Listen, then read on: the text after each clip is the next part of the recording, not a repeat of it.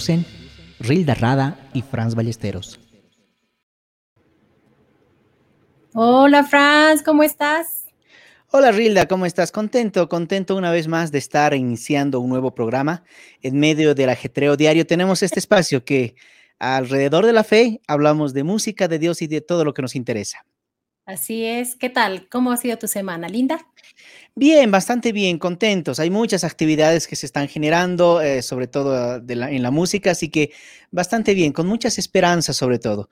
Eh, dejemos todos en manos de Dios y veremos qué, nos depara el, eh, el, futuro, básicamente. Pero el día de hoy tenemos un, invitado muy amigo, una persona a quien le guardamos mucho cariño, a quien, a quien cada vez que vamos a, acompañar con música la celebración eucarística, siempre nos recibe porque él está tempranito, con mucho cariño y un abrazo fuerte. Así que, Rilda, creo que toca presentarlo. Así es, estamos hoy con Ademar Bejarano, nuestro querido Ade, un gran hermano que conocemos hace muchísimos años y que hoy sigue caminando en la fe, sirviendo en la parroquia. Él es eh, coordinador, catequista de confirmación y también promotor de lo que se ha dado en estos últimos años del Museo Mariano, que seguramente nos va a contar hoy día y vamos a aprender mucho sobre este tema. Así que le damos la bienvenida a Ademar, un abrazo virtual, un saludo virtual, querido Ade, bienvenido. ¿Cómo están chicos? Buenas, muy agradecido por estar aquí con ustedes y pues aquí para charlar entre amigos, ¿no? Así es, Ademar. Ademar, a ver, con nosotros decía bien, lo decía Franz, eh, es quien nos recibe los domingos en nuestra celebración. ¿Por qué? Porque Ademar es catequista, del bien lo decía, de la parroquia San Antonio de Padua, justamente donde nosotros, Franz, Paulita, Luis Carlos, que son nuestros esposos, esposa, eh, tocan con nosotros en el ministerio y que pues vamos a ir viendo de domingo en domingo en las misas. Y además está ahí siempre apoyándonos, también un gran... Eh, la mano derecha, digamos, también de nuestro querido padre Florencio, que es el párroco de nuestra parroquia y que pues está, está contento con su trabajo y lo vemos siempre a él animando a sus catequistas, colaborando en las Eucaristías. ¿Cómo es Ademar? A ver, cuéntanos, ¿cuándo ha iniciado esta vocación al servicio de la parroquia? Mm, bueno, ¿no? Yo creo que todo empieza el la primera vez que tocas, digamos, la iglesia como tal, ¿no? Yo llego a la parroquia dentro de lo que es la Capilla Azul, ¿no? Primero, mi mamá me llevó a lo que es la infancia misionera, que era un grupito de niños en lo que era Capilla Azul, ¿no? Entonces yo llego de esa forma ahí y pues toda mi formación de la, en la primera parte de mi, de mi vida ha sido en la infancia misionera. Ya pues llegó en la época de hacer la primera comunión como tal, a los 11, 12 años, ya es donde, donde ya los conocí a varios de ustedes, ¿no? Una tarde que me escapé de casa cuando estaban con sus melenas, la mayoría de ustedes, ¿no? Y los escuché cantar en una misa y todo, ¿no? Y ya de ahí algunos de ustedes fueron catequistas míos, entonces ya desde ahí era, digamos, yo quiero estar ahí, pero no sabía qué responsabilidad era estar ahí, pero, eh, ¿no? Eh, eh, decías, no, yo quiero ser como ellos, ¿no? Y quiero que sean mis amigos después y y cosas, ¿no? De niño que vas viendo a, personas pues que realmente llenan tu vida con, su forma de ser y que te van enseñando muchas cosas en el transcurso de la amistad, ¿no? Entonces, desde ese momento pues ya hice mi primera comunión y ya los conocí, ¿no?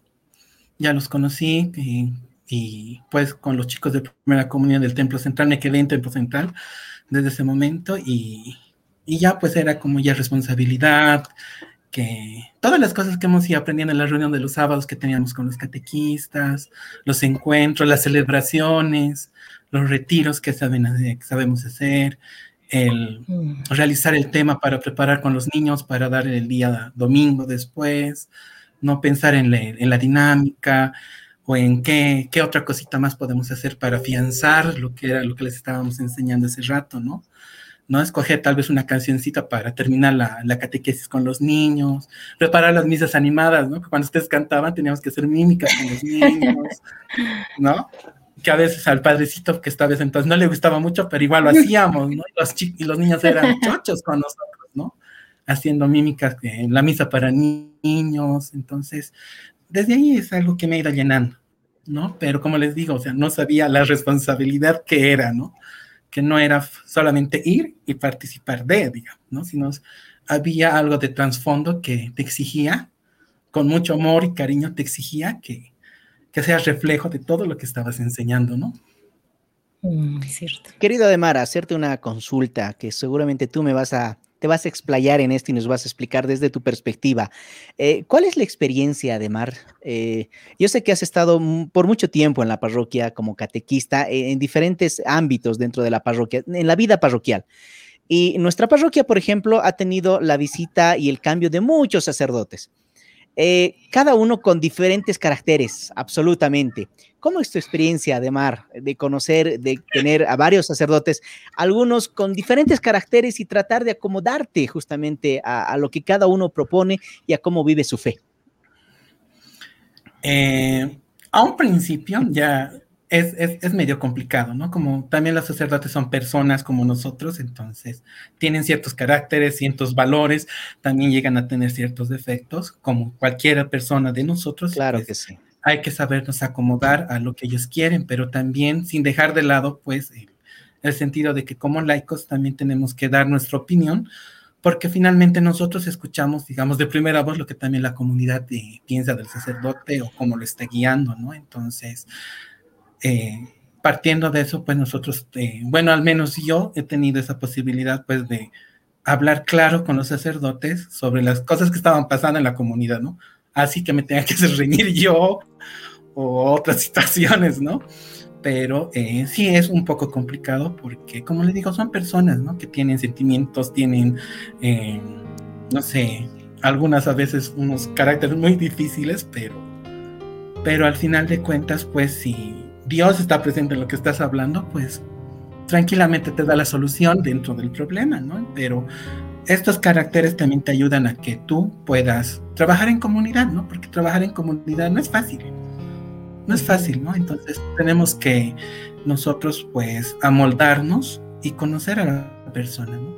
Conocer a la persona con la que vas a trabajar y saber pues que esa persona por algo tiene ese carácter, esos valores, esa forma de trabajo y, conocerla para que pueda ser un, algo, eh, importante para la comunidad, o sea, que sea un trabajo bueno, no por, por mí o por el sacerdote, sino que ese trabajo sea pues fructífero para la comunidad, ¿no? que les llene realmente lo que estás haciendo. Entonces, entonces, estos cambios de sacerdotes que ha habido durante mucho tiempo en la parroquia ha ayudado pues a que puedas trabajar en diferentes ambientes, ¿no? Pero enfocado no a un trabajo de escritorio, ¿no? Sino a un trabajo, pues, gratuito, ¿ya? Con recompensas infinitas realmente, que se puede ver en, pequeñas cosas, hasta en grandes que te pasan, y que te realmente te llega a formar como una persona, pues, de servicio a la comunidad, que no estás buscando otra cosa más que darte y entregar tu tiempo a esta comunidad, ¿no? y esforzarte para que cada vez seguir aprendiendo más, ¿no? Porque cualquier cosa que pasa en la parroquia, pues es un aprendizaje, ¿no? Saber ya cómo tratar con las personas, saber cómo, eh, cómo poder hablar con un hermano, pues, o con el sacerdote para empezar a participar de ciertas cosas o, o, darle tu enfoque desde el joven y decirle, padre, a los jóvenes no les gusta esta situación. Entonces, ¿cómo lo hacemos para que sigan viniendo a la parroquia, ¿no? porque había el tema de que a un sacerdote los chicos no se acercaban porque pensaban que eran jetas. Pensaban que eran jetas. No, vos preguntale, a vos te va a hablar bien. y un día llegué, un jueves santo, llegué a la parroquia y le dije, padre, que los chicos tienen miedo de usted. Por favor, háblenle si un día yo no estoy. ¿Qué va a hacer? Y el padre me miró, se puso rojo, entre la sacristía volví a salir y y me volvieron a preguntar los chicos, pero pregúntenle al padre. Ya dije, y el padre, sí, díganme qué chicos, qué, qué situación tienen, que no sé qué. Y el padre ya les empezó a hablar mientras estábamos hablando del Santísimo, ¿no? Entonces, todas estas creo que oportunidades de cambios de sacerdote te permiten pues conocerlos más, ver también sus tristezas, sus, alegrías que como personas también tienen y pues no olvidarnos que el sacerdote también es parte de la comunidad con sus defectos y con sus virtudes, ¿no? Que es algo importante y que por alguna situación pues han llegado a tener esta vocación sacerdotal que tienen algo para entregarnos, ¿no? Algo para entregarnos y formarnos, ¿no? O a nosotros como laicos también, ¿no? Entonces, eh, me parece muy eh, importante pues que dentro de estos cambios que a algunos no les gusta, pues cuando tú eres un laico comprometido, pues tienes que estar acostumbrado a estos cambios, ¿no? Porque finalmente no trabajamos para el padrecito, ¿no? Porque los padrecitos son pasajeros, o sea, tienen, se lleva nuestra amistad, nuestro cariño, pero finalmente el que trabaja y el que se queda somos nosotros, ¿no? Los laicos ahí animando a la comunidad. Entonces, desde ese punto de vista, pues yo noto que con todo el dolor del corazón a veces que decimos, no, ¿para qué se ha ido? Voy a tener que conocer a otro. Empezar de nuevo.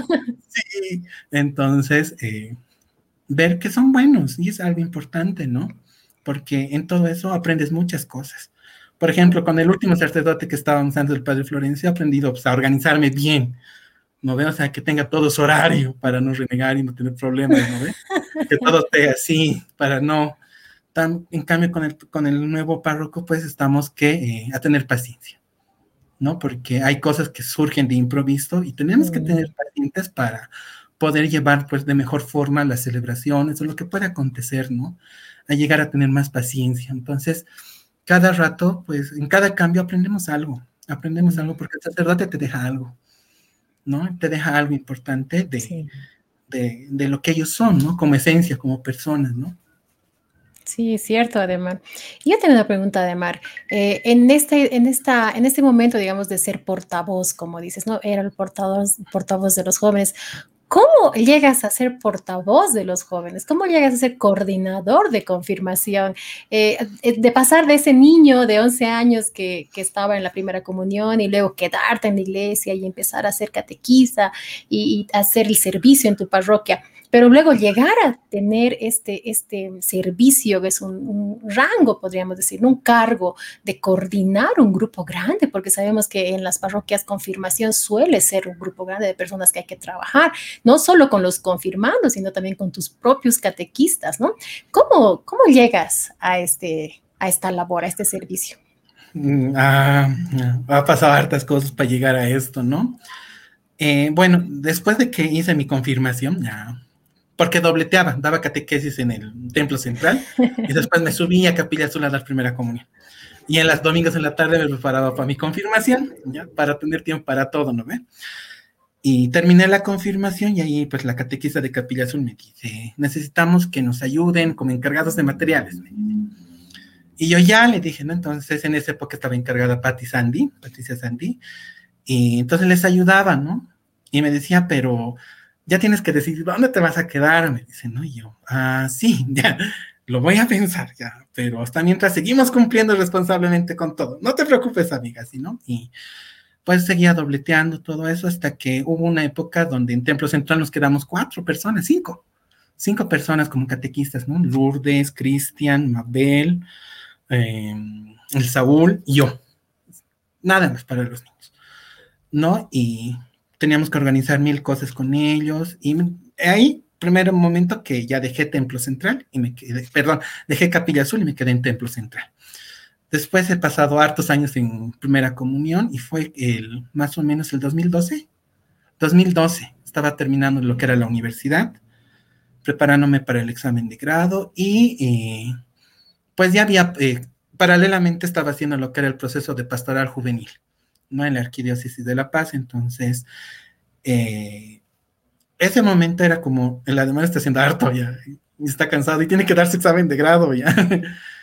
y en todo eso, pues, empiezan a surgir problemas en las comunidades, ¿no? Especialmente en los de los jóvenes, pues que eh, de alguna forma, pues, se ha distorsionado el, el ir a la parroquia, ¿no? O sea, era ir a la parroquia, pero los pescaban en otros lados, ¿no? En las canchas o en otras situaciones, ¿no? Que ya, que ya da pena contar.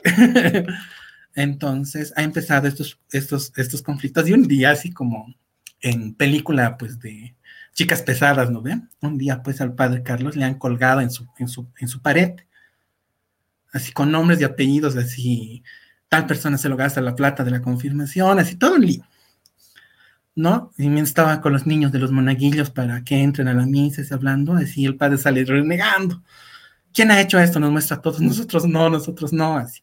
Y en consejo ese día, pues, nosotros no sabíamos, ¿no? Lo que estaba pasando, entonces, en, consejo parroquial deciden, pues, que ya no haya confirmación. Que ya no haya, porque era tanto el problema con los papás que no había jóvenes, pues, que se decidan y ahí los otros chicos que estaban manejando esto y que estaban metidos en los problemas, pues trataron de llamar a otras personas para que los ayuden y todo, y pero el padre dijo, no se cierra.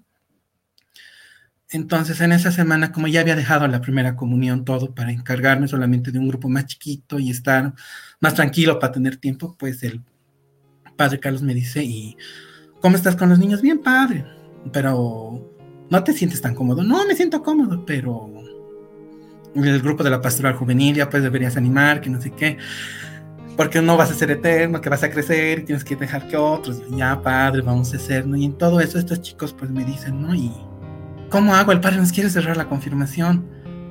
Y no, pues entonces empezamos a hablar de toda esta situación y, y los chicos no tenían, no sabían dónde estaban parados, ¿no? Porque estos chicos que han hecho todo el revuelo, el revuelo con los jóvenes, pues se terminaron yendo, ¿no? Y eran los más antiguos los que manejaban, entonces a los chicos que se han hecho cargo durante dos meses, pues no sabían, o sea, no sabían cómo organizarse los grupos, cómo preparar los temas, porque venían ellos y directo, o sea, no había ni reunión y creo que yo estaba acostumbrado, ¿no? El sábado en comunidad, preparar el tema, que el domingo vamos a dar. Pero en cambio no, ellos salían a jugar a la cancha de igual, a la cancha, a otras situaciones, y el domingo venía el que les daba la catequesis, les daba a todos, cobraba lo que tenía que cobrar, se iba, y no había pues esa responsabilidad y esa comunidad de que tú lees la lectura, tú haces esto, entonces se ha visto afectado de esa forma, Entonces estos chicos me dicen, eh, ayúdanos, que no sé qué, yo les digo, ya, mete, entonces vamos a ordenarnos aquí, ¿no? Y en eso, pues, algunos chicos que estaban acostumbrados a a trabajar como antiguamente, ¿no? O sea, era más presencia, ¿no? Porque en los primeros meses tuvimos problemas de eh, quién va a hacer la dinámica. Todos decían, ¿no? Pero llegado el momento los todos no había nadie, ¿no?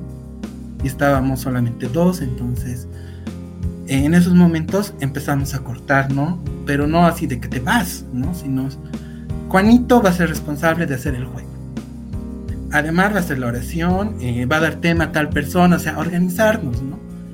Entonces, esas pequeñas responsabilidades ha hecho pues que las personas que estaban yendo por otros motivos a la parroquia, pues lo terminen dejando, ¿no? Y las personas pues que han empezado a trabajar y a ver responsabilidad y a ver que realmente estaba funcionando este cambio se han ido quedando, ¿no? Entonces, eh, en ese tiempo todos tenían, no había coordinación todavía, todos hemos terminado de la mejor forma ese año para que ya no haya problemas con los papás, ¿no? Inclusive es la primera vez que me he animado a armar un retiro, ¿no? Y ahora, ¿cómo era esto? Preguntar, ¿no? Ah, ¿cómo eran los chicos? ¿Cómo hacían ya? Horas ya, estamos pensando hacer entonces. Ver, ¿no? El material, discriminar el material que vas a poner, entonces, y tratarles de explicar a los chicos, ¿no? Esto se está poniendo por esto, por esta razón, porque, ¿y cómo hacían antes? O sea, ver esa comparación y ver, pues, que antes iban a hacer otras cosas, ¿no? Eh, iban a jugar, a pasear, pero no iban a ver nada de ese compromiso espiritual. Entonces empezamos a cambiar todo eso, ¿no? Y terminando el año, pues hubo evaluación para empezar la nueva gestión después de que ya hemos concluido ese año. Y después, pues como ya los otros chicos igual ya no venían, ¿no? Porque no les gustaba pues que les diga, oye, ¿qué ha pasado? ¿Y dónde está tu juego? Digamos. No, pues eh, decidieron dejar y nos quedamos pues los que respondíamos dentro de dentro de toda esta situación de la responsabilidad de estar ahí adentro y, y en elecciones pues me dicen, por favor, tú sé el coordinador, que no sé qué, y todos están de acuerdo, sí, yo eh, solamente estoy aquí para ayudar, digamos, ¿no? Pero eh, lo pensé bien y dije, bueno, está bien, vamos a coordinar este año, ¿no? Y de esa forma pues ya me quedé, ¿no? Y y en transcurso de eso, que los antiguos se fueron, hubo más problemas, ¿no? Entre ver como política, digamos, ¿no? Que hay nuevo jefe y que no sé qué, y, y, tratar de hacer las cosas que funcionen como deberían, ¿no? Y es ahí donde todavía he sentido más esa, esa responsabilidad, ¿no? de poder hablar con un padre de familia, decirle por qué su joven se, se comporta así, porque los papás vienen y se abren y te dicen, mi hijo es, eh, está pasando por esta situación, joven, ¿qué hago yo? Ay, no tengo hijos, ¿qué le podría decir a mi hermana ya? Para que le diga a mi sobrino, a ver, ¿no? O sea, no, porque los, los papás se abren como estás en la comunidad y piensan que eres mayorcito, entonces tienes cierta experiencia, entonces tratas de ponerte en el lugar del joven, te tratas de poner en el lugar del, del papá, de la mamá, y pues de esa forma he ido, digamos, un poco más madurando en la fe, ¿no? Saber que no solamente voy a interactuar allá con el joven, ¿no? Sino ahí con el papá, porque cuando trabajas con los niños en la parroquia, pues en esas épocas habían las parejas guías, entonces tú ibas, hay problemas con este niño, así que por favor hablen con el papá. Pero aquí ya no había eso.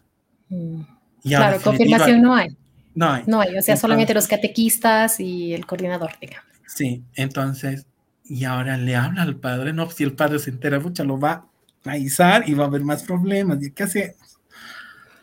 Nada, entonces ir a, ir a cursos, no sé, de pedagogía, en catequesis que se acabe el arzobispado, y formarte para hacer un bien, ¿no? Y ahí, y ahí es donde les decía a los chicos, pues, tenemos que reflejar todo lo que somos chicos. Es bien difícil. ¿no? A veces tienes que decir no a una fiesta, no eh, a una excursión o no a un viaje de tu curso, porque tenemos que estar aquí. Y aparte tenemos que cumplir con la universidad y el colegio, por favor, les decía. O sea, porque mi papá a mí siempre me ha exigido que tenga buenas notas. Siempre. ¿No? Entonces, si tenía buenas notas tampoco me prohibía, digamos, ¿no? Pero siempre era, ¿no? Que entonces, lo mismo les decía, entonces tenemos que ser, pues, ejemplos, chicos. ¿Cómo podemos estar así? Les decía, corrigiendo, y no le grites a tu mamá si yo voy a estar gritando, ¿no ve? Oye, tienes que hacer tu tarea si yo no voy a estar haciendo, ¿no ve? Entonces, es feo pues, que el mamá de una catequista o el catequista venga y me diga, ¿no ve? Ahora somos comunidad, siempre nos vamos a poder ayudar, o sea, ¿quién sabe matemáticas? Nos enseñaremos. ¿Quién sabe química? Nos enseñaremos física.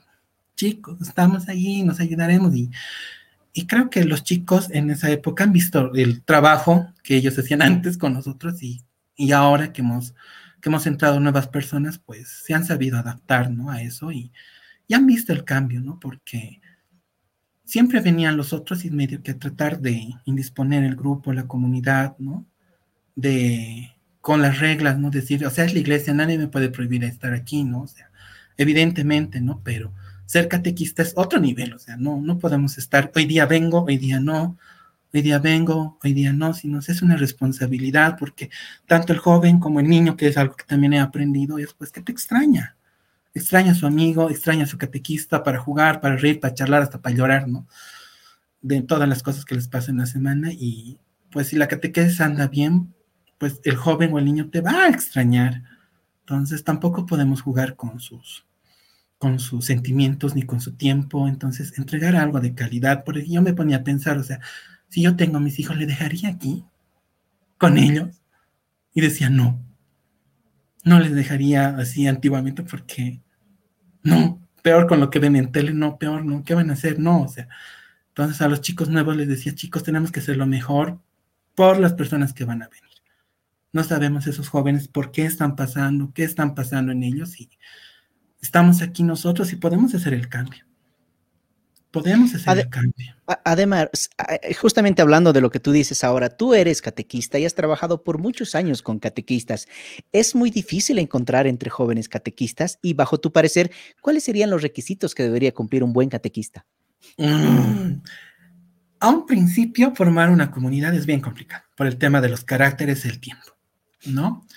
Eh, entonces, a un principio es bien complicado. ¿no? Explicarles que no es un grupo de amigos nada más, porque un grupo de amigos lo puede ser en la esquina de la casa, en la cancha, grupo de vecinos, grupo de, sí, fútbol, ¿no? Pero otra cosa es pues ser amigo de parroquia, de comunidad, ¿no? Entonces, que son amigos que nunca los vas a olvidar, que siempre los vas a tener ahí presentes, ¿no? En esos momentos, entonces, es bien complicado explicarles, al menos cuando eres joven, porque hasta yo me sentía así, ¿no? Cuando estaba en colegio y demás, ¿no? todos yéndose a farrear, digamos, se chachaban y todo, y yo, conflicto, ¿qué hago? O sea, quiero estar con mis amigos, pero sé que no, pues sé que soy persona pública, sé que es esto, sé que soy el otro, o sea, y que la gente ve y que la gente habla y que a veces no nos entiende y solamente nos dedica a juzgarnos más que a apoyarnos o otra situación, ¿no? Entonces, es bien complicado eso. Por eso yo desde esa parte les digo, o sea, les entiendo, o sea, que tengan 15, que tengan fiestas, pero lo que estamos haciendo aquí, las experiencias que vamos a hacer aquí, pues son otro nivel, chicos. A ver, vivan este año. Como les estoy diciendo, vivan, no iban a ver pues que si al pasar el tiempo vamos a seguir siendo lo mismo, ¿no? Y de esa forma, pues han llegado más chicos al grupo, ¿no? Hemos llegado a tener como 50 catequistas, con los que he podido hacer ya los retiros en, y alquilar casas más grandes, ¿no? Es un buen número. y alquilar, digamos, la casa más grande, ¿no? De retiro. Ya no solamente ver la de Arco Iris, que eres en Chocalla, ¿no? Que tiene tantos recuerdos esa casa. Después llegar a Choquenaira, que es más grande, ¿no? Más grande, claro. Y, pensar, ¿no? Que solamente ocupábamos dos salones, a ocupar cuatro, no llenar el coliseo, o sea. Y llega más, ¿no? Llega más, entonces. Es un.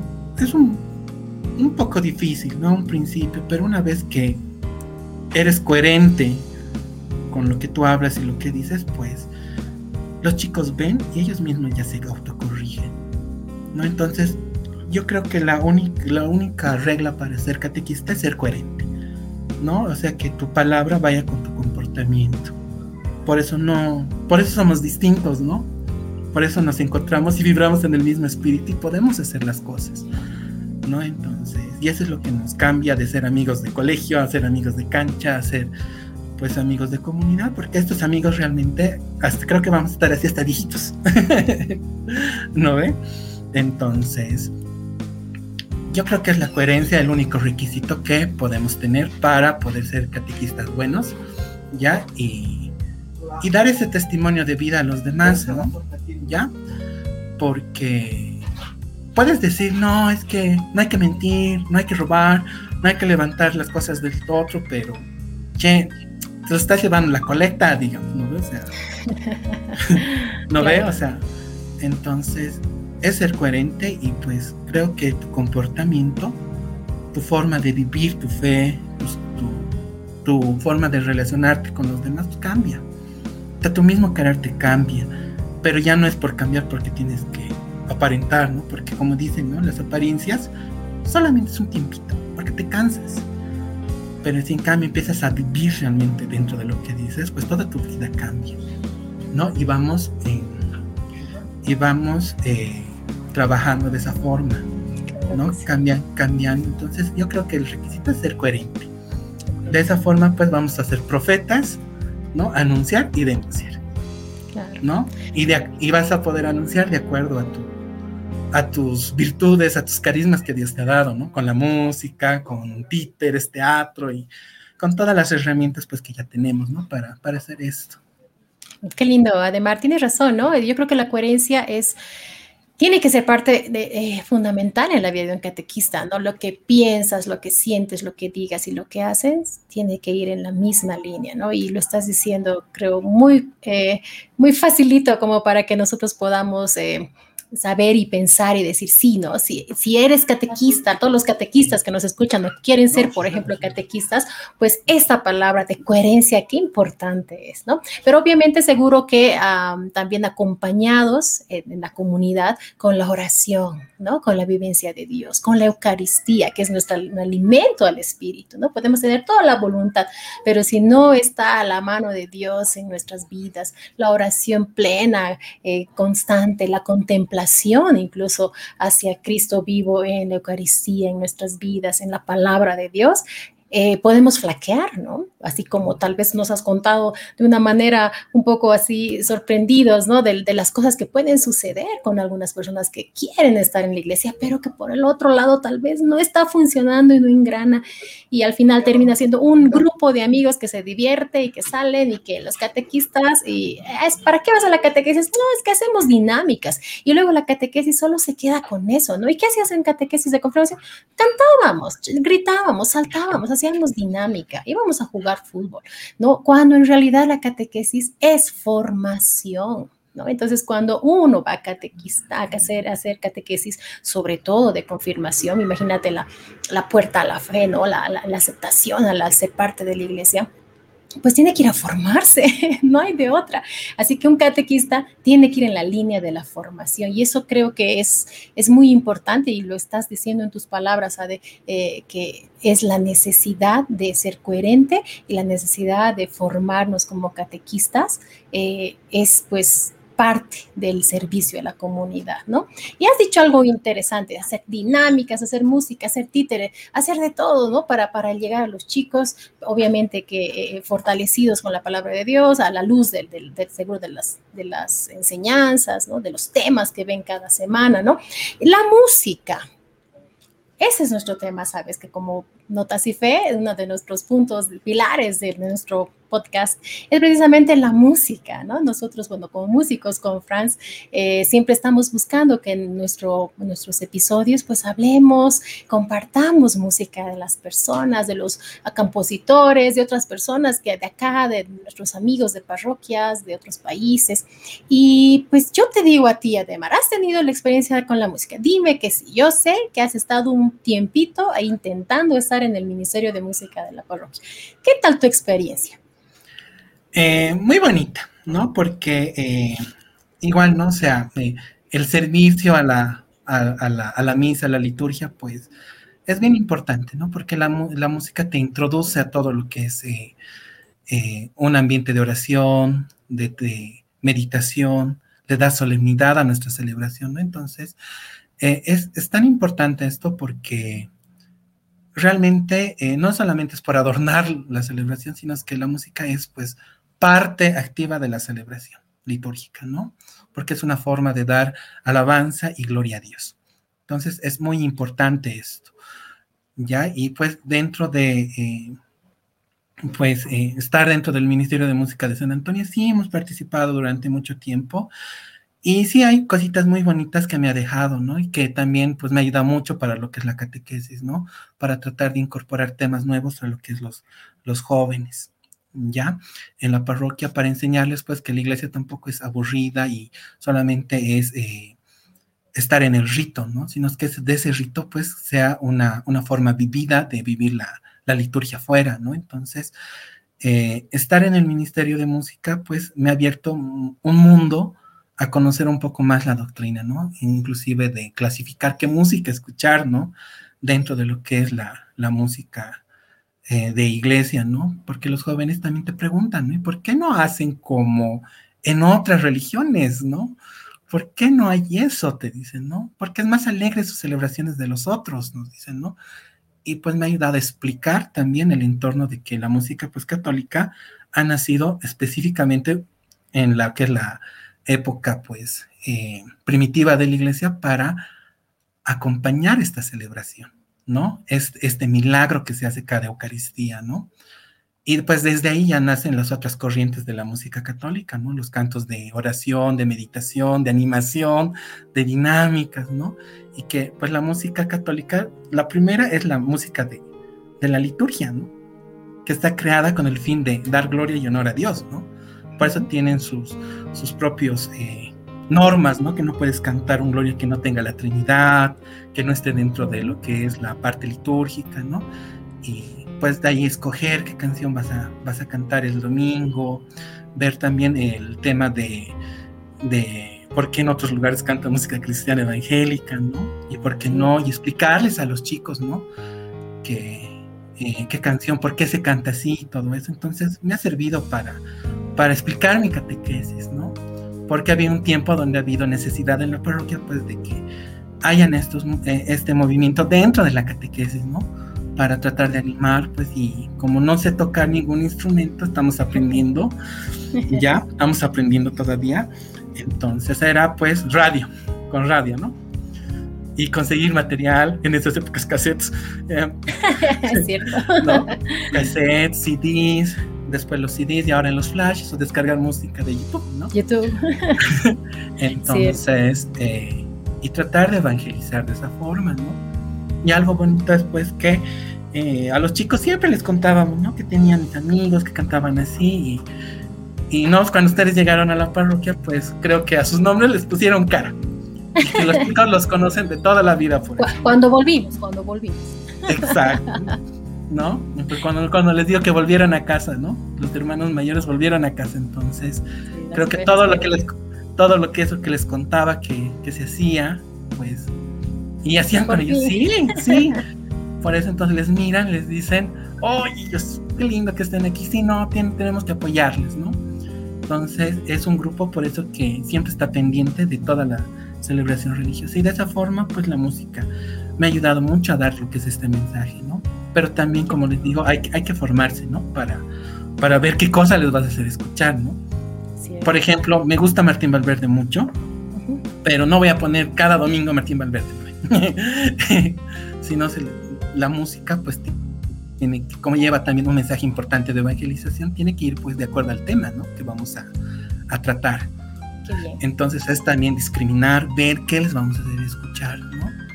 Y algunos reacios, digamos, de música que son rockeritos o otra ideología que tienen, pues a veces les dicen, ¿no? Buscame una música secular que tenga este mensaje. Búscame una. ¿No? Entonces, y no la encuentran, ¿no? Entonces, mira, este no habla, digamos, de Dios así, pero escucha, ¿no? Es, cantar, es un cantante católico. No habla de Dios, pero todo lo que el mensaje que te dice, pues es, eso no se habla de doctrina social de la iglesia, digamos, ¿no? Claro. Entonces, te ayuda mucho, es un recurso que me ha ayudado mucho, ¿no? En temas de, importantes, ¿no? Entonces, eh, el estar en el ministerio, pues, me ayuda a que me forme más, ¿no? Para contribuir a mi catequesis, ¿no? Entonces, eh, de eso tengo muy bonitos recuerdos. Cuando nos enseñabas a cantar en la capillita. ah, sí, me acuerdo de eso. Qué bueno, Ade. Ahora, nosotros, bueno, queremos promover música, queremos compartir música y yo quiero proponerte una canción. Ya te quiero enseñar, te quiero mostrar, pero tal vez te va a servir en algún momento. Además, nosotros sabemos que tú eres devoto, devoto, devoto, amas con toda con todo tu amor a nuestra madre la Virgen María. Sabemos muy bien que eres alguien que promueve el amor a María, ¿no? Y después de esta canción que te vamos a proponer, pues vamos a hablar de eso. ¿Ya? Así que bueno, voy a proponer la canción que se llama Virgen de la Paz. Es una canción que está en realidad hecha, mm, es una oración hecha canción, ¿no? Hasta la letra está tomada de la oración de la Virgen de la Paz, que es una advocación de los Sagrados Corazones, una advocación mariana. Y bueno, la música la puso mi esposo, que se llama Luis Carlos, y que, bueno, pues ahora quiero compartir con ustedes esta canción en una versión polifónica. Virgen de la Paz. Espero que les guste.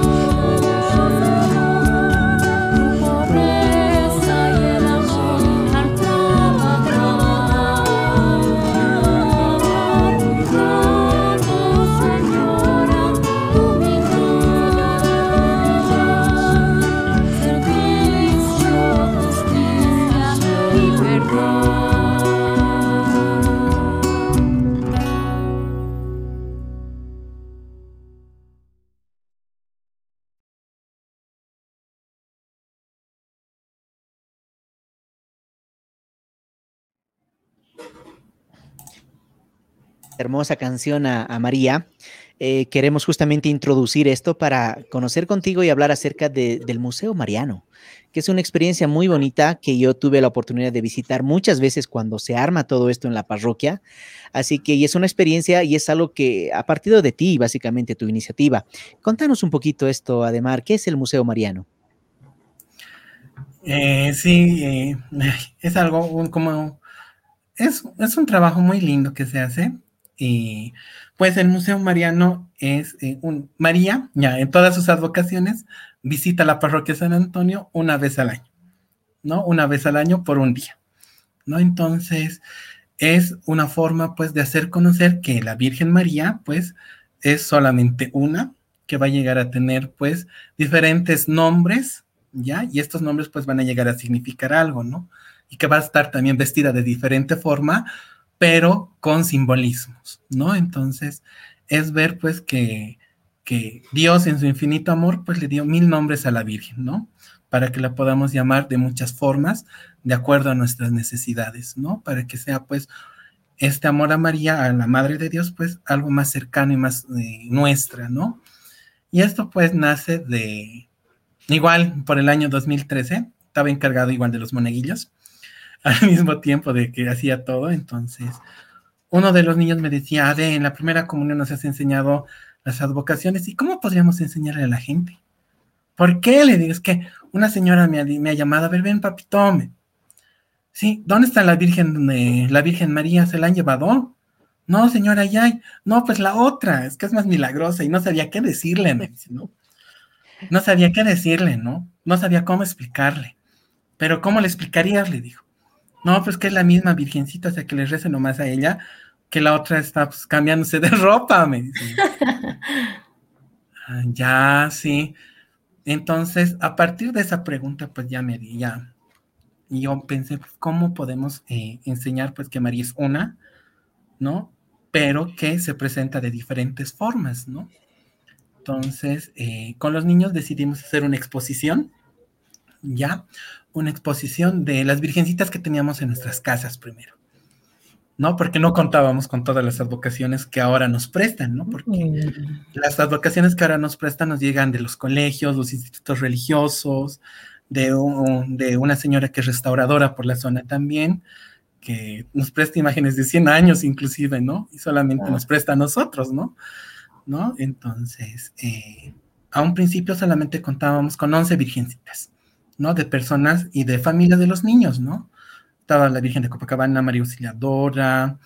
Eh, es el primer año que las hermanas Paulinas nos prestaron a su advocación que venera el instituto, ¿no? Bajamos a unas cuantas del templo, a unas que estaban en el Salón CEPS, que eran unas negritas, la Virgen de Loreto y la Virgen Aparecida las pusimos en exposición, entonces, de esa forma, pues el monaguillo tenía que acordarse bien la historia, ¿no? y, pues eh, con cuadritos o algunas fichas, pues les explicaban a las personas que nos visitaban qué significaba la corona, que no tiene velo, que su cetro está a la izquierda, a la derecha, porque la Virgen tiene niño y no niño, ¿no? Entonces, de esa forma ha nacido el primer Museo Mariano, con una exposición que ha durado una mañana, una mañana ha durado, nada más que una mañana, ¿no? Entonces, esa, esa época el párroco bajó y se quedó realmente con la boca abierta porque el conocimiento y el cariño que le han puesto estos niños, que ya después hicieron su confirmación y se convirtieron en mis compañeros de catequesis, entonces eh, ha sido pues que esto vaya creciendo año tras año, ¿no? Porque ese, ese año solamente fueron esas 11 virgencitas, ¿no? Al siguiente año ya eran 15, ¿no? Y ya no era solamente una mañana, sino ya llegó a ser una, una mañana y una tarde, ¿no? Y así sucesivamente creció hasta lo que es antes de la pandemia, que llegamos a 31 eh, advocaciones marianas, ¿no? Y que el último circuito, pues, ha participado de lo que es la larga noche de museos, ¿no? Auspiciado por lo que es la alcaldía, ¿no? Entonces, ya no fue solamente un día, sino ya fue sábado y domingo, entonces teníamos que armar viernes, ¿no? Entonces, para nosotros ya era tres días de trabajo, ¿no? Entre ir a recoger de cada comunidad, de cada casa, eh, armar el altar, que los chicos preparen su presentación y pues como les digo, ¿no? Estos niños que estaban en esa época entre dos y tres crecieron, hicieron su confirmación y pues prácticamente con ellos hemos ido trabajando y puliendo este proyecto, ¿no? Y ahora pues ya inclusive los institutos religiosos pues nos colaboran con esto, ¿no? Mandando material, estampitas, hojitas, trabajo para niños, ¿no? Hay algunas hermanas que me han mandado unos recortes donde está la Virgen María, ¿ya? Pero se tiene que cortar y cambiarle su ropita, ¿no? Ahora está de Fátima, ahora está de Lourdes. Ah, ¡Qué bonito! Sí, nos mandaron varios materiales así para enseñar también a los niños, ¿no? Y los jóvenes, ahora son los jóvenes catequistas y confirmantes, son los que pues se dedican a estudiar la advocación un mes antes para pues eh, armar el altar ya de, de, la Virgencita que les ha tocado, de acuerdo a lo que ellos vean conveniente según su historia. Y pues ellos también a veces preparan trípticos, material, ¿no? Y pues de esa forma eh, invitamos a los colegios, invitamos a, muchas otras instituciones a que vengan y nos visiten, ¿no? el último año, como les digo, en la larga noche de museos, pues eh, hubo lo que es una gran afluencia de gente, con decirles que en nuestro primer año solamente eran 40 personas las que han visitado el museo en la mañana. El último año llegaron a, lo que son 680, ¿no? Personas que han visitado con la larga noche de museos, ¿no? Entonces, eh, es un trabajo muy bonito, muy interesante, donde vas corrigiendo los errores de fe, ¿no? Porque una vez que los chicos terminan el recorrido con los guías que tenemos, que son los catequistas, eh, pues vamos eh, al final del recorrido, pues eh, los catequistas más adultos, pues empezamos a preguntar y a decirles, pues si tienen alguna pregunta sobre esto, ¿no? Entonces ahí los papás son los que preguntan, ¿no? Y la Virgen de Copacabana es celosa ya. ¿Por qué dicen que es celosa ya? ¿Por qué no hay que ir a Copacabana cuando no te casas por la iglesia? ¿No? O... Y cosas así, ¿no? Que a la Virgen de la Dulce espera que no la puedes tener si eres soltera en casa, digamos, ¿no? Porque te va a mandar guagua y cosas así, ¿no? O sea, ¿Y responden? Eh, los mayores sí, porque como ya tenemos formación de catequesis, entonces ya los más grandecitos al final pues nos dedicamos a, a, sacar de estas dudas y estas preguntas que son errores de fe, ¿no? Errores de fe muy grandes que a veces pues ya pues hay una línea muy delgadita entre lo que es nuestra fe, nuestra fe vivida realmente, con lo que es pues el esoterismo, ¿no? Esos son los momentos en donde tú puedes corregir a tu comunidad, hacerle esa corrección fraterna, ¿no? Y decirle, o sea, la gente piensa pues que la Virgen es celosa, es esto porque pues eh, no quiere compartirle el cariño, la devoción, pero señores, si se da cuenta, la Virgen es solamente una, ¿no? Que tiene su historia de la Virgen María en Copacabana en el lugar, pero es el amor que tiene. Ahora, ¿una mamá podría hacer algo malo por su hijo? No, no, entonces, entonces, viendo desde este, desde este punto, pues ya vamos explicando, ¿no? También el uso de los sacramentales, ¿no? Porque piensan que es, pues, el rosario lo tienen colgado por todo lado, ¿no? Eh, en su té, como adorno, ¿no? Entonces, y ellos no saben que eso se utiliza para rezar, digamos, ¿no? Entonces ahí nos, ahí también tenemos material, pues que les dice, esto es para rezar y se utiliza así, ¿no? El escapulario se utiliza así, la medalla de la, la medalla de la Virgen de la medalla milagrosa se utiliza así, ¿no? Entonces se les va contando toda eh, la historia sobre las advocaciones, entonces de esta forma pues vamos haciendo esta corrección fraterna, ¿no? Entonces, de esa forma, pues ya estamos, antes de la pandemia, ya con este año ya son pues casi nueve años que estamos con esta actividad, ¿no? Y que cada año es esperada por la comunidad, ¿no? Porque eh, todos los grupos participan, ¿no? En esta situación que quieren acompañarnos y, y participar, ¿no? Como decía Franz, muchas veces, inclusive para incentivarlos a los chicos, les hacíamos concursos de altares internos. Franz, Pau, vayan a ver quién explica mejor, cuál está mejor armado y me avisan, ¿no? Entonces ellos calladitos iban, iban a preguntar, todo volvían y pues, entonces eh, organizábamos de esa forma pues para incentivar a los chicos, ¿no? Y después lo más bonito es pues que después de estas eh, de esta experiencia, el joven pues ya tenía más esa identidad de considerarse más mariano, ¿no?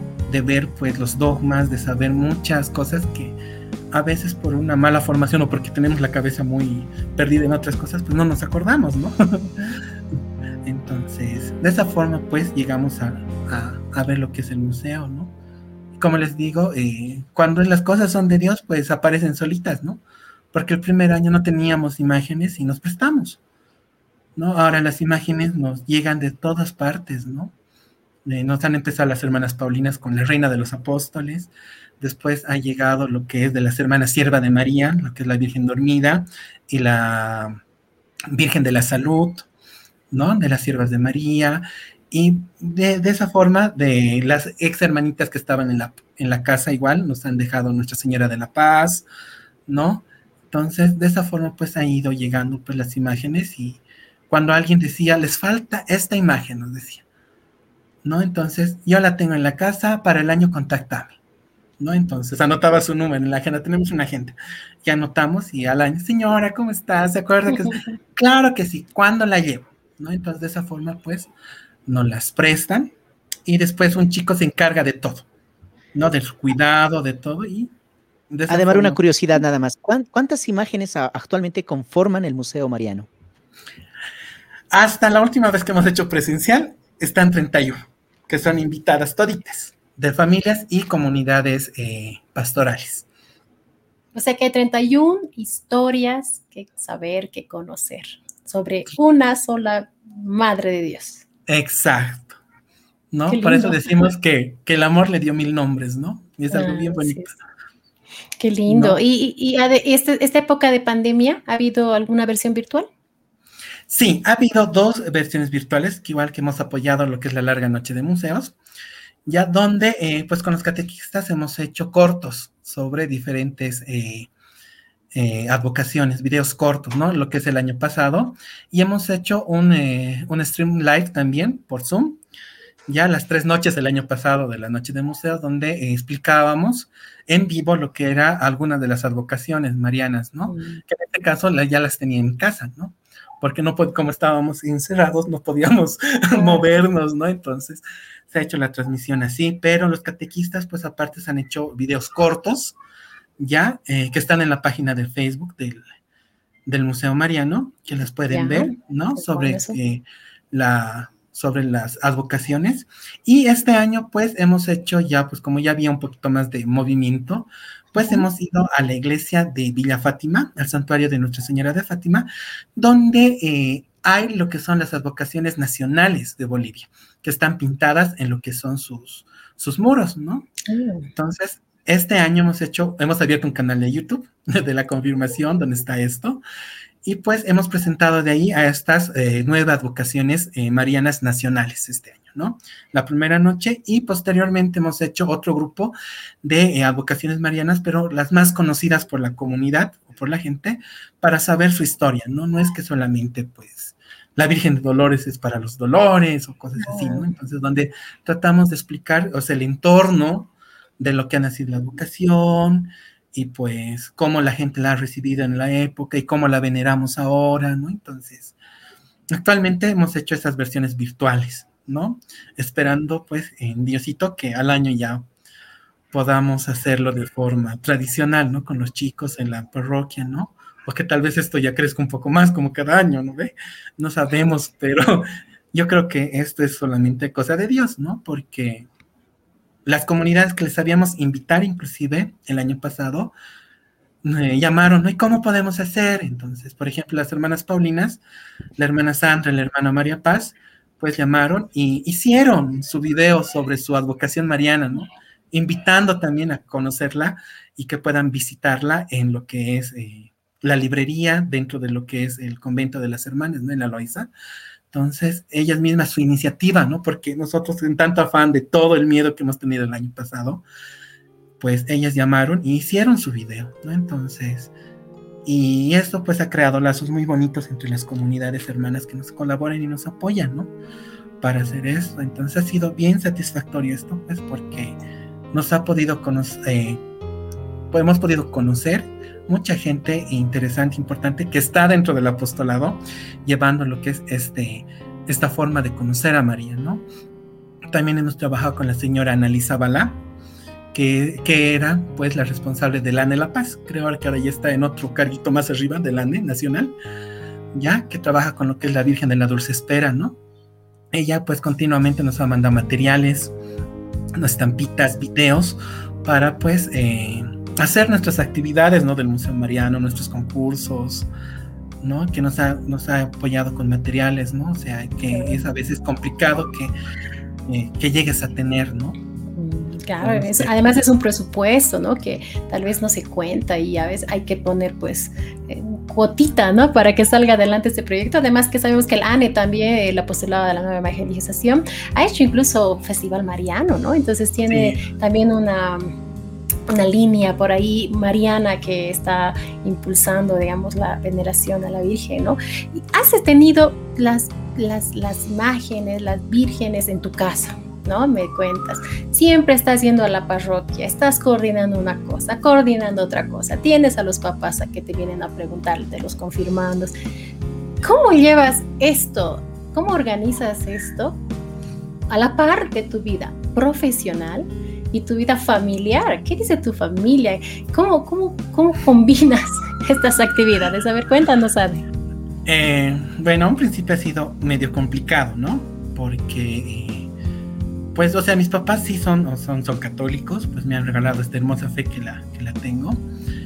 Y pues, pero en el transcurso, pues, de ir creciendo, tener responsabilidades, mi papá y mi mamá siempre me decían, pues, haz lo que quieres. Aquí tus notas cantan, notas cantan, primero, ¿no? Pero después no eran solamente las notas, ¿no? Porque llegaba la libreta y podías tener más, digamos, ¿no ve? Y yo, mm, a ver, por favor, decidanse ya. También mis notas. Pero ha sido medio complicado, ¿no? Porque había cosas que yo aprendí en la parroquia, ¿no? Que no estaba bien.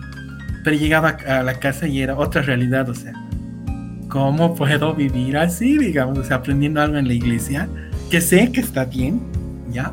Pero llegaba a la casa y era pues, totalmente distinto, ¿no? Entonces ahí había otra vez como choques de valores, ¿no?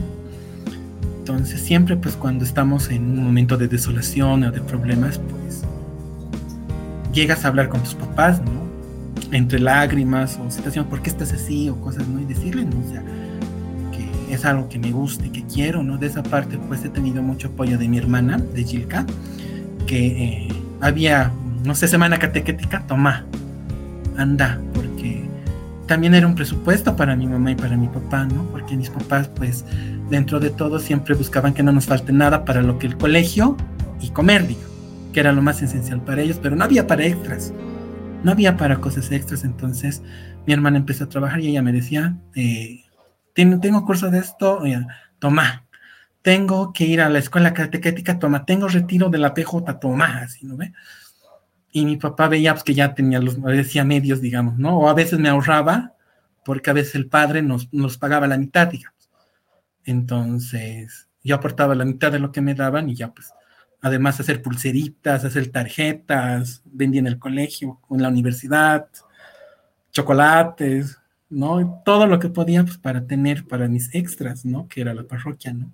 Para poder ir a, los cursos, aprender algo, comprarme un CD de, las hermanas, digamos, para la catequesis, un libro de texto, ¿no? Que, que has visto, digamos, que te puede ayudar para tu catequesis. Entonces, había ese choque, ¿no? Pero hasta que, pues ya uno decide, pues, o sea, ¿qué, qué es lo que quieres hacer? O sea, ya, o sea, ya, sabes que está la fiesta ahí, sabes que, que, que, que, todo, o sea, eres joven, salite, dicen, ¿no? Pero había esa inconveniencia, ¿no? Entre lo que aprendía y lo que era la vida en casa, ¿no? Pero a medida que me he ido comportando de acuerdo a lo que he ido aprendiendo, pues ya mis papás notaban que no, que no había discusiones o problemas por mí, sino eran por otras situaciones alejadas de, de, mi vida, digamos, ¿no? Porque trataba de cumplir en todo lo que podía, ¿no? Lo único que me hacía reñir era porque era creo que el único niño en la parroquia que estaba con ustedes y llegaba tarde a su casa en las reuniones de los sábados. ¿No Claro, era las nueve, creo que salíamos. Diez de la noche, sí. Y ya se ve bajar por la curva mi mamá con el, con el chicote. Ay, chicos, hasta aquí nomás acompáñenme. y era eso, ¿no? O sea, que mi mamá decía, ¿cómo puedes estar hasta tan tarde? Pero mami, estoy en la iglesia, ¿no? mm. Y cuando un poquito más bajaron la guardia era cuando las hermanas las carmelitas que estaban. Me acuerdo que ha subido la Francis, la hermana Marcela y no me acuerdo el otro de la otra hermana. Pues eh, como mi casa es bajadita de Capilla Azul en plena avenida, estaba entrando y las hermanas se acercaron así con toda naturalidad. ¿No? Eh, mi papá estaba, mi mamá y mi hermano mayor. Ustedes son la familia de Demar, ¿cómo está? Mucho gusto, les agradecemos por, por, por que lo mandan, por su tiempo, así, muy cordial las hermanas, y se bajaron. Pues mis papás medio que sacaron pecho ahí. sacaron pecho. Y, y poco a poco pues veían pues que la gente venía a tocar y preguntar, señor, ¿sabe su hijo si va a haber misa ya? Señor, ¿sabe si va a haber comunión? Y, y medio que mis papás veían pues que había algo ahí. Compromiso. Entonces, y han visto que no era algo malo, ¿no? Que, que siempre estamos propensos a, ¿no? ¿Ve? Al menos cuando estamos en colegio. Entonces, y yo y es ahí pues donde mi papá me decía, entonces ponte, pues a ver, ponte las pilas de lunes a viernes, dedícate al colegio, haz tus cosas, y sábado y domingo ya, pues si tienes todo hecho, ¿quién te va a molestar? Me decía. Yo, bueno, entonces de lunes a viernes hacía desde colegio, ya me acostumbraba así. De lunes a viernes hacía todo, ya para el sábado y domingo estar en la parroquia. ¿No? Entonces, eh, eso me acostumbra desde el colegio y en la universidad lo mismo, ¿no? Y algo bonito era que todos mis docentes saben que voy, todavía ahora, mis jefes o mis colegas, porque trabajo en el mismo lugar, entonces ya saben más o menos qué fecha tengo retiro, qué, qué fecha más o menos eh, Semana Santa, ay, ya, te vamos a poner tal fecha ya para nuestra charla, ¿no? porque sabemos que es Semana Santa y no estás desde el jueves, o cosas así, ¿no? Entonces, cuando ya, eh, bueno, tu fe la muestras, eres un católico practicante, pues todas estas situaciones se van acomodando. Acomodando. Sí, porque había un tiempo igual que he dicho, ya lo voy a dejar, ya, tantos problemas que hay en la parroquia, yo lo voy a dejar. Pero te cuento que se ha desordenado peor mi tiempo, no me alcanzaba el tiempo para nada. No me alcanzaba el tiempo para nada, no me alcanzaba. O sea, hacía lo mismo, lo único que había dejado era la iglesia unos cuatro meses, pero no me dejaba tiempo, nada, no, no, no me alcanzaba. Y yo, algo está pasando aquí. Y es bien raro, ¿no? Cuando digo, a ver, ir a la misa, ¿no? De ahí los chicos, ¿por qué no estás viniendo? Ven, pues. Me acuerdo que era para el aniversario, para el festival de la parroquia. Estaban viniendo los chicos a eh, me acuerdo. Entonces bajaba a ayudarles ahí al Cristian, me acuerdo, estaban veniendo con el Cristian. Y el Cristian, pero deberías volver nomás. Sí, ya sabes, ven nomás pues, hermano. Ya nos vemos el sábado. He vuelto el sábado y otra vez, todo otra vez a lo que... Se ordenó. Sí. Entonces, eh, creo que por eso te digo, o sea, cuando tú te ocupas de las cosas de Dios, Dios también se ocupa de nuestras de las cosas. tuyas, claro que sí. Porque, no sé, algunas veces inclusive, digamos, sé tener exámenes prácticos, ¿no? Entonces, como en el área de salud no hay, no, no hay que tener error, ¿no ve? Entonces, me sé ir de retiro, digo se volver el lunes muerto y te tener que ir al internado y después el examen. Y no había estudiado nada, ¿no? Porque en el retiro tampoco ha habido tiempo, entonces ya ahora qué hago? O sea, si me aplazo me matan y, y me voy de aquí, no me van a dejar ir y que le van a echar la culpa a la parroquia y que, ay, Cuando llego a la universidad, el docente se ha enfermado. Ayer no van a dar. Sí. ya lo hemos escuchado, te diré. entonces, no. Y no, y eso no es la única vez no es la única vez que ha pasado, por eso yo digo, o sea, realmente Dios ve de nosotros cuando también nos ocupamos, ¿no? Pero ahí también hay otro, hay otra cosa, ¿no? Que se me pasa en la cabeza, pues que también nos va a pedir cuentas, ¿no? Como en la parábola de los talentos, ¿no? ¿Ves? de cualquier cosa que Dios nos va a dar, pues nos va a dar, nos va a pedir cuentas, ¿no? Entonces, eso también está muy grabado en mi corazón para poder, pues, trabajar, trabajar por Él y, y vivir tu fe en todo lado, ¿no? O sea, el hecho que solamente los domingos nos veamos no quiere decir que salir de la parroquia dejes de ser católico, ¿no? Y eso igual me ha costado comprenderlo un principio, ¿no? Que eres católico en tu casa, eres cristiano católico en tu trabajo, con tus hermanos, en cualquier ambiente, o sea, porque es parte de tu vida, no es algo ajeno a alguien. Siempre va a estar presente, ¿no? Aunque a veces algunas personas quieren aprovecharse de eso, ¿no? O sea, por el hecho de que seas católico, o sea, no, no quiere decir que no reniegues, digamos, ¿no? Claro. Y se imaginarán los colerones que tenemos en, las actividades, ¿no? Entonces, ¿no? Pero, entonces, de esta forma, pues me, he acostumbrado a, a, unir todo, ¿no? Inclusive a los chicos les decía, chicos, tengo procesión, vamos. y mis amigos de los saben están yendo con nosotros. Qué bueno. Los llevo, ¿no? Ah, inclusive ahora mis compañeros de trabajo es igual, ¿no? ¿Y a qué iglesia vas? Me dicen, no, ya San Antonio. Ah, yo voy a Pompeya. Entonces empezamos a hablar de eso, ¿no? qué bueno. Y, y, te preguntan, ¿no? ¿Y qué haces ahí? ¿Cómo es? Pero siempre estás sonriendo, me dicen. Sí, siempre ando así en la calle, ya. Pero el trabajo es grande allá, ¿no? Y hay que tener carácter, ¿no? Para, para estar ahí, ¿no? Para, para poder guiar. Ademar, eh, hoy hemos hablado de coherencia, de testimonio, hemos hablado de la labor del catequista, hemos hablado del amor a, a, la, Virgen María, todo a raíz de tu testimonio y de todo lo que nos cuentas. Creo que uno de los objetivos principales de nuestro programa, básicamente, es también mostrar a la luz esta labor que muchas personas hacen y que no hablo de, de tu caso, hablo en general, sea grande o pequeña la labor que se hace, es un granito de arena valioso para nuestra iglesia. Así que es lindo escuchar tu testimonio, nos queda obviamente agradecerte muchísimo por todo lo que haces y una consulta, eh, además, de aquí a 10, 15, 20 años, ¿te sigues viendo en la parroquia? ¿Te sigues viendo en el Museo Mariano?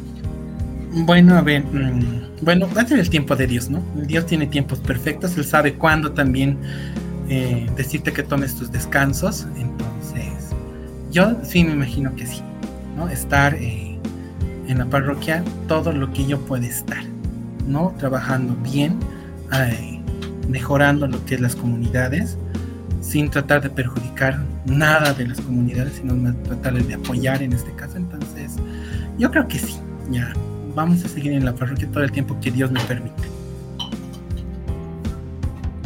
Gracias, gracias Ade por este momento, gracias por contar tu historia. Seguro que muchos se van a identificar contigo, seguro que a muchos nos ha pasado algo similar, ¿no? Pero lo importante es que seguimos de la mano de Dios, seguimos de la mano de, de, de, nuestra madre, en tu caso, sobre todo tú que eres fan de María. Entonces, pues creo que ese es el mensaje que nos estás dejando hoy día, ¿no? El no alejarse de esta iglesia y si tenemos un servicio en ella, tomar en cuenta que somos figuras públicas, ¿no? Sin querer, somos figuras públicas que tenemos que vivir en coherencia. Gracias, Ade, por este momento. Realmente eh, eh, he disfrutado mucho conocerte más de lo que te conozco y pues nada, pues darte toda la bendición de Dios para ti, para, para tu familia, para tu servicio, para tu profesión. Así que estaríamos concluyendo este, este lindo episodio esta noche con Ademar Bejarano, catequista de confirmación, coordinador de catequesis de confirmación de la parroquia San Antonio de Padua. Y bueno, pues yo también voy a volver a proponer un temita. Si me permites, Ademar, si me permites, Franz, Adelante, voy a proponer, claro. voy a proponer otro temita, igual Mariano, porque claro, pues si estamos ahí con, con el fan de, de, María, pues hay que darle también gustito, ¿no? Entonces esta canción, Plegaria a María, para des, de, despedirnos de este episodio, una canción compuesta por mi persona que espero que sea del agrado de ustedes y que, bueno, pues que en algún momento la canten. ¿Listo? Un abrazo, Franz, un abrazo, Ademar. Santa